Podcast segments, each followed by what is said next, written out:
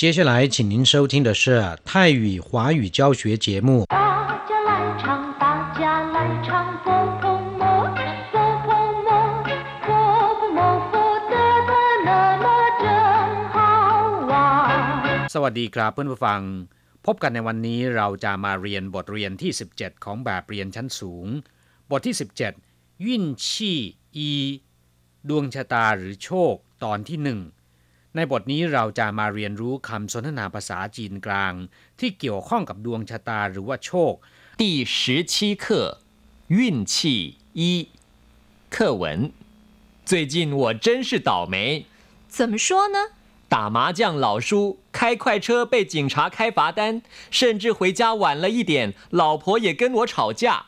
你只要下班就回家，不去赌博，开车慢一点儿，不就什么事儿都没了吗？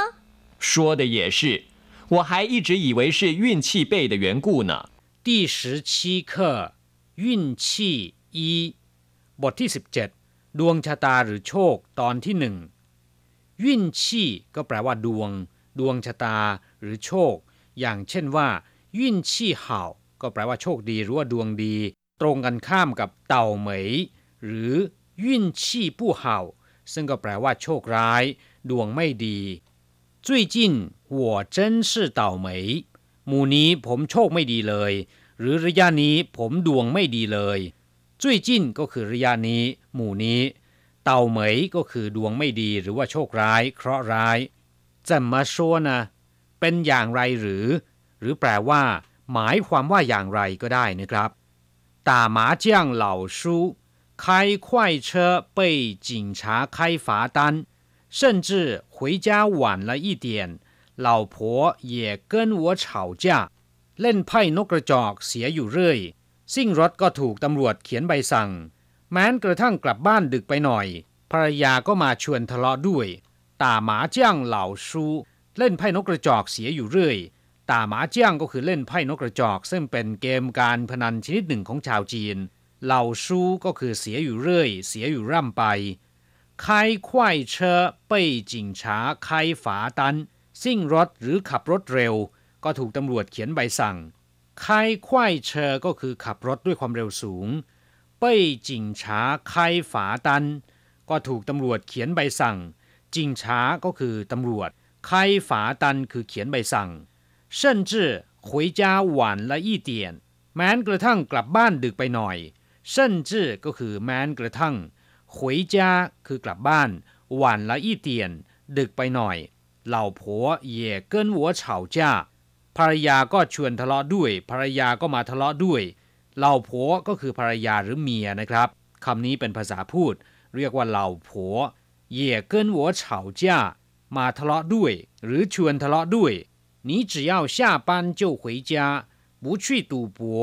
开车慢一点儿不就什么事都没了吗 คุณเพียงแต่เลิกงานก็กลับบ้าน ไม่ไปเล่นการพนัน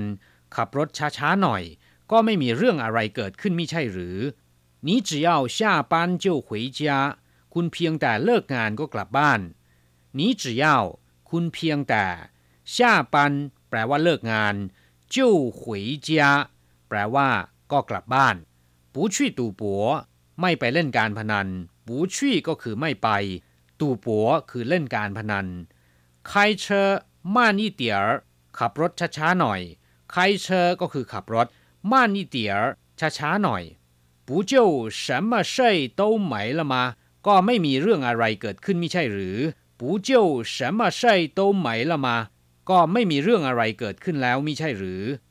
说的也是我还一直以为是运气背的缘故呢ที่พูดอย่างนี้ก็ถูก ผมยังคิดมาตลอดว่าเป็นเพราะโชคไม่ดีนั่นเอง说的也是พูดอย่างนี้ก็ถูก หรือแปลว่าที่พูดก็ถูกต้อง我还一直以为是运气背的缘故呢ผมยังคิดมาตลอดว่าเป็นเพราะโชคไม่ดีนั่นเอง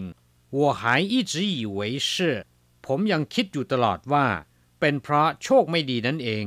ยุ่นชี่เป้ยก็คือโชคไม่ดีหรืออับโชคเหวียนกู้ก็คือสาเหตุ ส่วนคำว่าเนอที่อยู่ท้ายประโยคนั้น ก็มีความหมายคล้าย ๆ กับคำว่านั่นเองในภาษาไทยกราบผู้ฟังหลังจากที่ทราบความหมายของคำสนทนาในบทนี้แล้วนะครับ ต่อไปขอให้พลิกไปที่หน้า 72 ของแบบเรียน เราจะไปเรียนรู้คำศัพท์ใหม่ๆ ในบทเรียนนี้ ศัพท์คำที่หนึ่งที่เราจะมาเรียนรู้กัน เต่าเหมย ถ้าแปลตรงตัวก็คือดวงซวย ดวงไม่ดีหรือเคราะห์ร้าย อย่างเช่นเจิ้นเต่าเหมยการปูช่างเชอ คราะห์ร้ายจริงๆ ขึ้นรถไม่ทัน แถมกระเป๋าสตางค์ยังมาหายอีกต่างหากศัพท์คำที่สองตาหมาเจี้ยง แปลว่าเล่นไพ่นกกระจอกคำว่าตาเป็นคำกริยาที่มีความหมายมากมาย แล้วแต่ว่าจะใช้กับคำนามไหน อย่างเช่นว่า ตาเจินแปลว่าฉีดยา ตาเป้าแปลว่าบรรจุหีพอ ตาปั้น แปลว่าแต่งตัว แต่งหน้าทาเล็บ ตาตู่ แปลว่าท้าหรือพนันขันต่อ หรือวางเดิมพันตาจ้า ชกต่อยกัน ตาฉินจ้า ยกพวกตีกัน ตาหยางแปลว่าปิดร้าน ศัพท์คำที่สามชูแปลว่าแพ้ ไพ่แพ้ ตรงข้ามกับคำว่าหญิง ที่แปลว่าชนะ อย่างเช่นชู้เฉียวปู้ชู้เจ้นแพ้บอลแต่ว่าคนไม่ยอมแพ้ชู้ละเหลียงเก้อเฉียว แพ้สองประตู ปู้ฝูชู ไม่ยอมแพ้ นอกจากแปลว่าแพ้แล้วนะครับคำว่าชูยังมีความหมายว่า ขน ขนส่ง ถ่ายลำเลียง จ่ายออก หรือส่งออกก็ได้นะครับ อย่างเช่นว่า ชูชู แปลว่าส่งออก ชูชูฉานผิง ส่งออกสินค้า ชูรูแปลว่านำเข้า ชูส่ง แปลว่าลำเลียง หรือว่าส่ง ชูหยิวกวนท่อส่งน้ำมัน ชูเฉียแปลว่าถ่ายเลือดศัพท์คำที่สี่ คายฝาตัน แปลว่า เขียนใบสั่งคายคำเดียวแปลว่า เขียน ออกหรือว่า เปิด อย่างเช่นว่าคายจื้อเพี้ยวแปลว่าเขียนเช็คคายกงฉังแปลว่าเปิดหรือว่าตั้งโรงงาน ส่วนคำว่าฝาตัน แปลว่า ใบสั่งที่ตำรวจจราจรเขียนให้กับผู้ที่ฝ่าฝืนกฎระเบียบ เพื่อให้นำใบสั่งไปเสียค่าปรับที่สถาบันการเงิน เป็นการลงโทษที่ฝ่าฝืนกฎจราจรคำว่าฝาคำเดียวเป็นคำกริยา แปลว่า ลงโทษหรือปรับเงิน อย่างเช่นว่าฝาขวัญแปลว่า ปรับเงิน ฝาเฉียว แปลว่าลูกโทษ ในกีฬาฟุตบอล ส่วนคำว่าตันก็คือใบที่เขียนรายการ อย่างเช่นว่าหมิงตันก็คือรายชื่อฉวนตันก็คือใบปลิว ฝาตันก็คือใบสั่งใครฝาตัน เขียนใบสั่งศัพท์คำที่ห้าเหล่าผัว แปลว่าภรรยาหรือเมีย เป็นภาษาพูด ถ้าเป็นภาษาเขียนคำว่าภรรยาเรียกว่าชีจือและคำที่ตรงข้ามกับเหล่าผัวก็คือเหล่ากง แปลว่าผัวหรือสามีเป็นภาษาพูดเช่นกัน ส่วนภาษาเขียนจะเรียกว่าจ้างฟูศัพท์คำที่ 6 ตู่ปัว แปลว่าเล่นการพนัน หรือเรียกว่า ตู่เฉียนก็มีความหมายอย่างเดียวกันคำว่า ตู่คำเดียวหมายถึงการพนัน หรือวางเดิมพัน เช่น ตู่จู้ก็คือเงินวางเดิมพัน รือเงินเดิมพันตาตู่ท้าให้วางเดิมพันศัพท์คำสุดท้ายนะครับยิ่นชี่เป้ยแปลว่า อับโชค หรือว่าโชคไม่ดี ดวงไม่ดีคำว่ายิ่นชี่อธิบายไปแล้ว แปลว่า ดวงชะตาหรือโชค เฉพาะยิ่นคำเดียวก็มีความหมายอย่างเดียวกันนะครับ เช่นว่าเห่ายิ่นแปลว่าโชคดี ดวงดี เวลาจะอวยพรให้ใครจงโชคดีราบรื่น ปราศจากอุปสรรคก็จะบอกว่าจู้หนีเห่ายิ่น ชิ่งยิ่นก็มีความหมายว่าโชคดีเช่นกัน ส่วนโชคไม่ดี ดวงซวยหรือว่าเคราะห์ร้ายในภาษาจีนจะเรียกว่า เอ้อยิ่นกลับผู้ฟังเวลาของเราในวันนี้หมดลงซะแล้ว เราจะกลับมาพบกันใหม่ในบทเรียนหน้า สวัสดีครับ